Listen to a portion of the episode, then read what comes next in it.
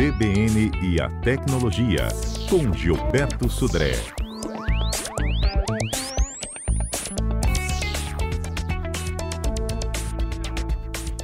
Conta pra gente, Gilberto. Hoje a nossa dica é sobre os apps para a gente escanear documentos.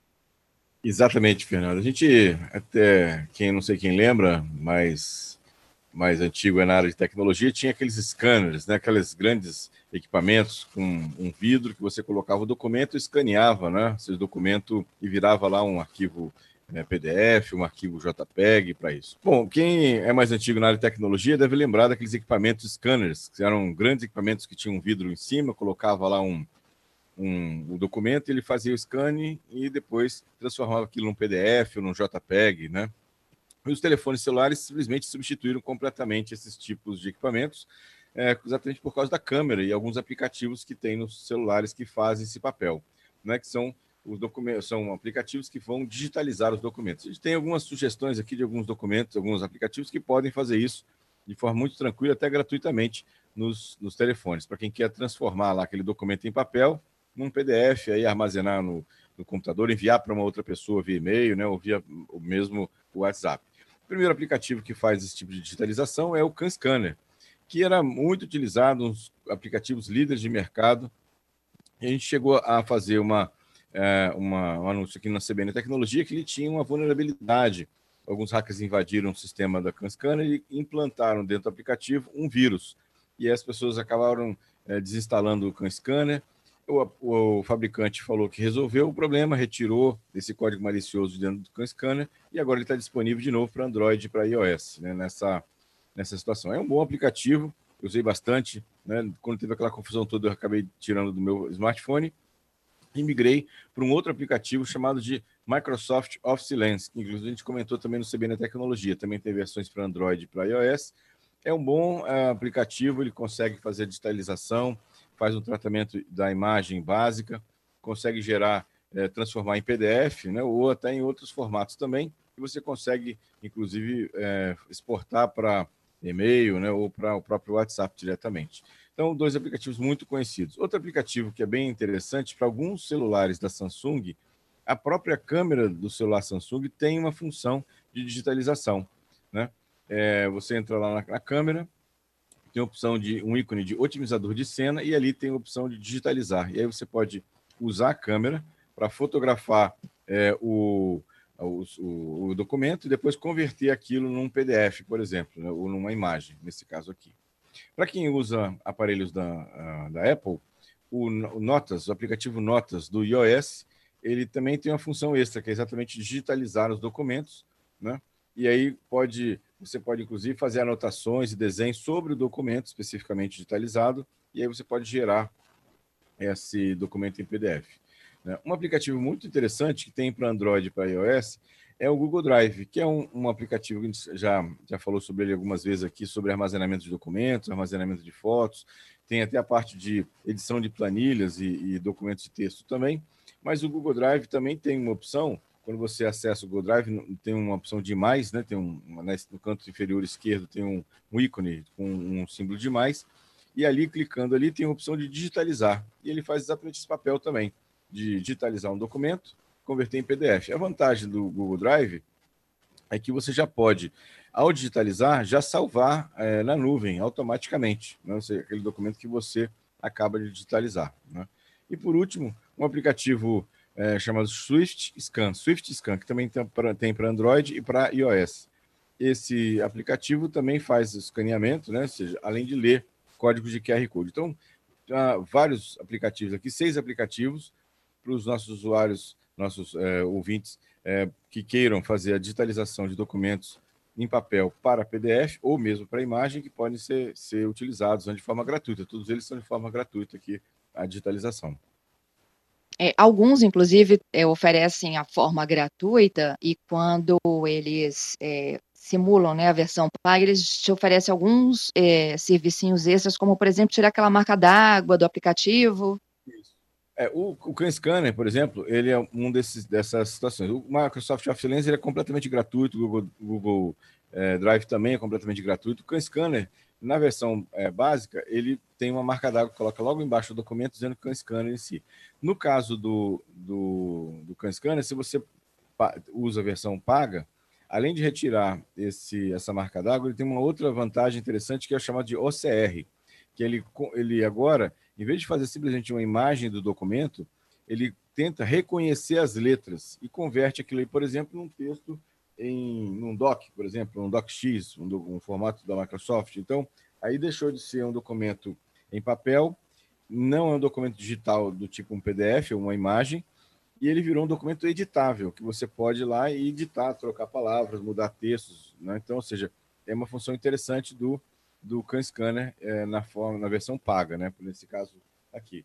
Né? Mas é, outros aplicativos têm essa função também de, de OCR. Né? Não é preciso, não é exatamente preciso, porque muitas vezes muda é, um formato de letra, ou a iluminação não está muito boa, e aí ele pode errar em algumas situações. Mas para quem não precisar digitar completamente o documento né, novamente, é uma, uma, um ganho de tempo. Né? Você, pelo menos, já ter um ponto de partida já com o, documento convertido para um, um doc, um docx, por exemplo.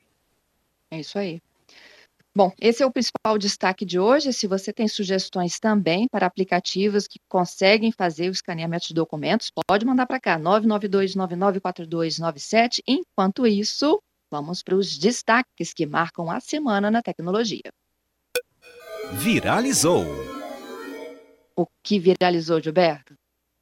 Muito bem, Fernanda. A gente falou aqui que o lançamento daquele do, da, do iPhone 12, né? É, a Apple estava vendendo sem, é, vinha na caixa do aparelho sem o carregador. Pois o Procon de São Paulo ele notificou a, a Apple que essa remoção do, do do carregador era, era ilegal, não, não poderia ser feito, ele tinha que fornecer o equipamento completo, né, inclusive com o carregador. Né? Então, hum, pelo menos para os usuários de São Paulo, no, no, na, no estado de São Paulo, a Apple, quando solicitado pelo usuário, deve fornecer o carregador sem uh, o aumento de custo do aparelho. Então, o aparelho viria na caixa com o cabo USB mais o carregador, né, nessa situação.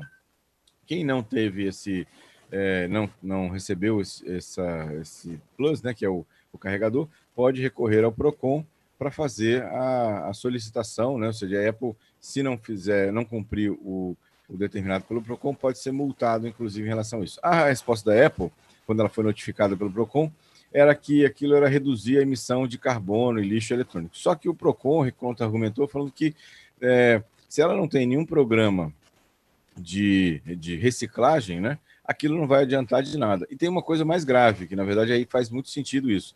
Os carregadores que as pessoas têm em casa normalmente são carregadores mais antigos, que não conseguem carregar no tempo, no tempo adequado do carregador novo os iPhones novos, porque tem uma bateria maior, tem um sistema de carregamento maior e inteligente. Então, ou seja, pode até funcionar os carregadores antigos nos aparelhos novos da Apple.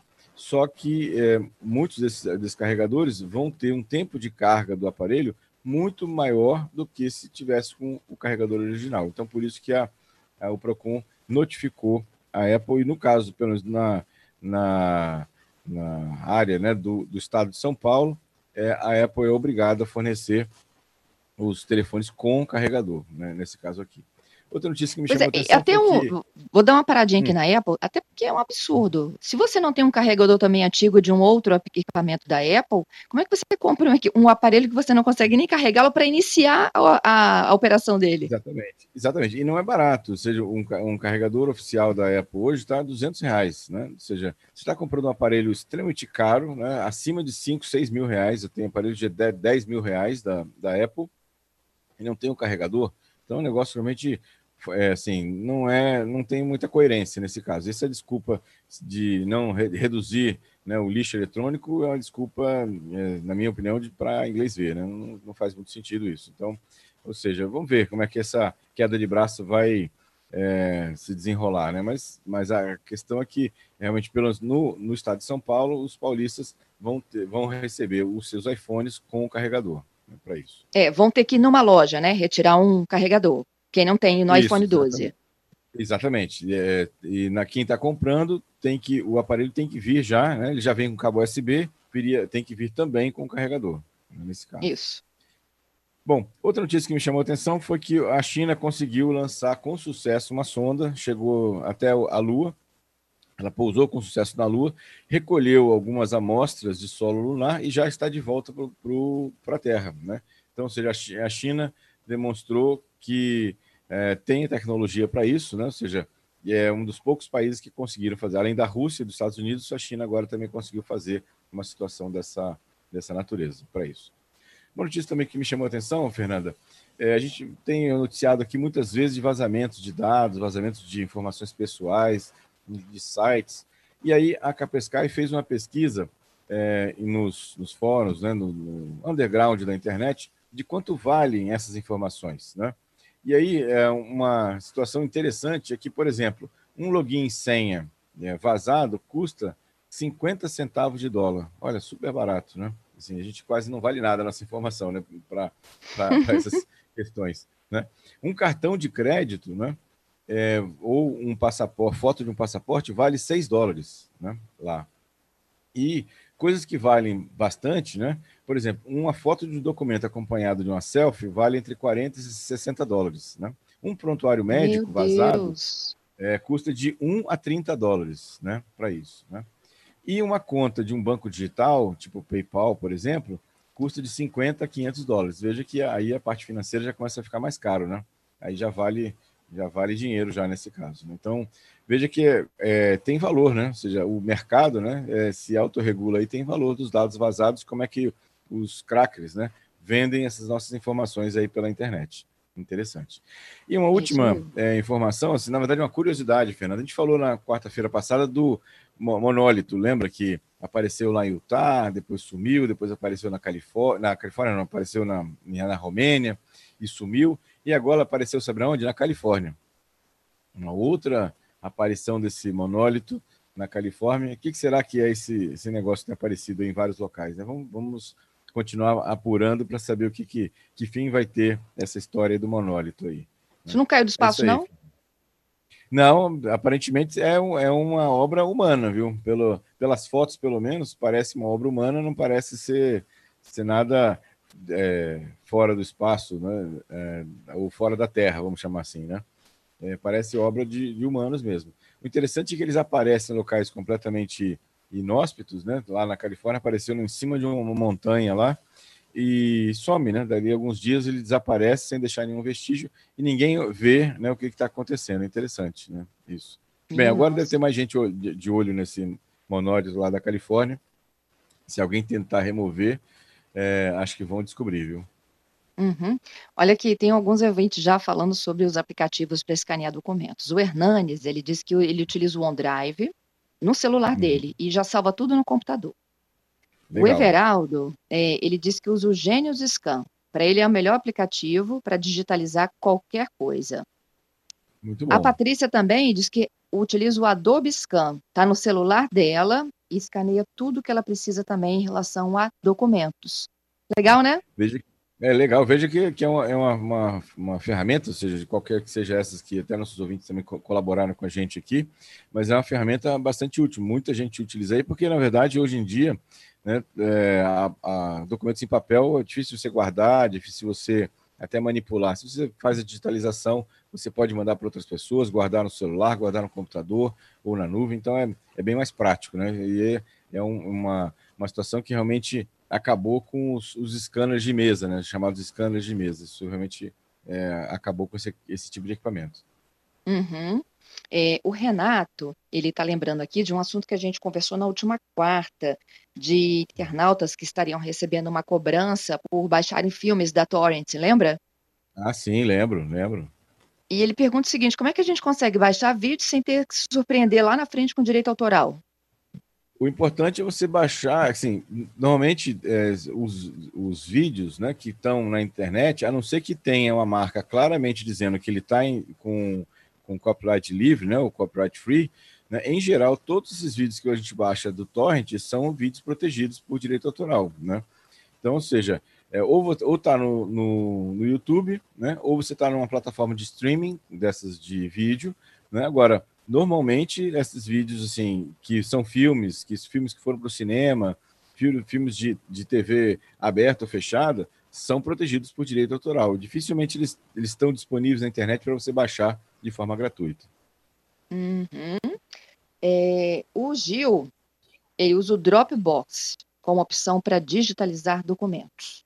Ah, legal também. Boa, boa né? sugestão também.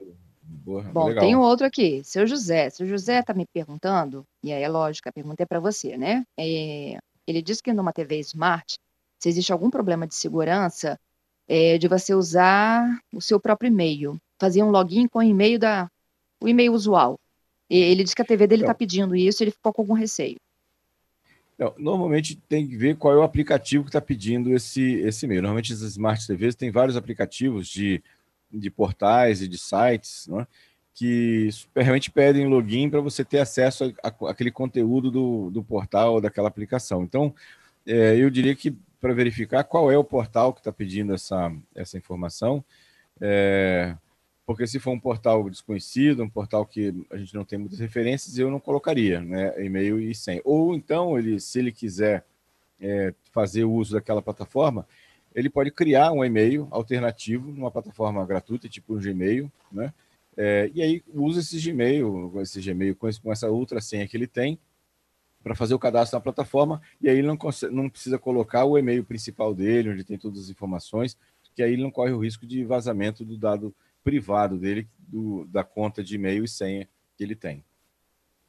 Tá certo. Essas são as nossas dicas de hoje, Gilberto. Excelente final de semana para você, hein? Muito bom. Obrigado, Fernando. Obrigado aos ouvintes pelas muitas participações. Um excelente final de semana para todos. Aí, até quarta-feira que vem com mais tecnologia. Até quarta.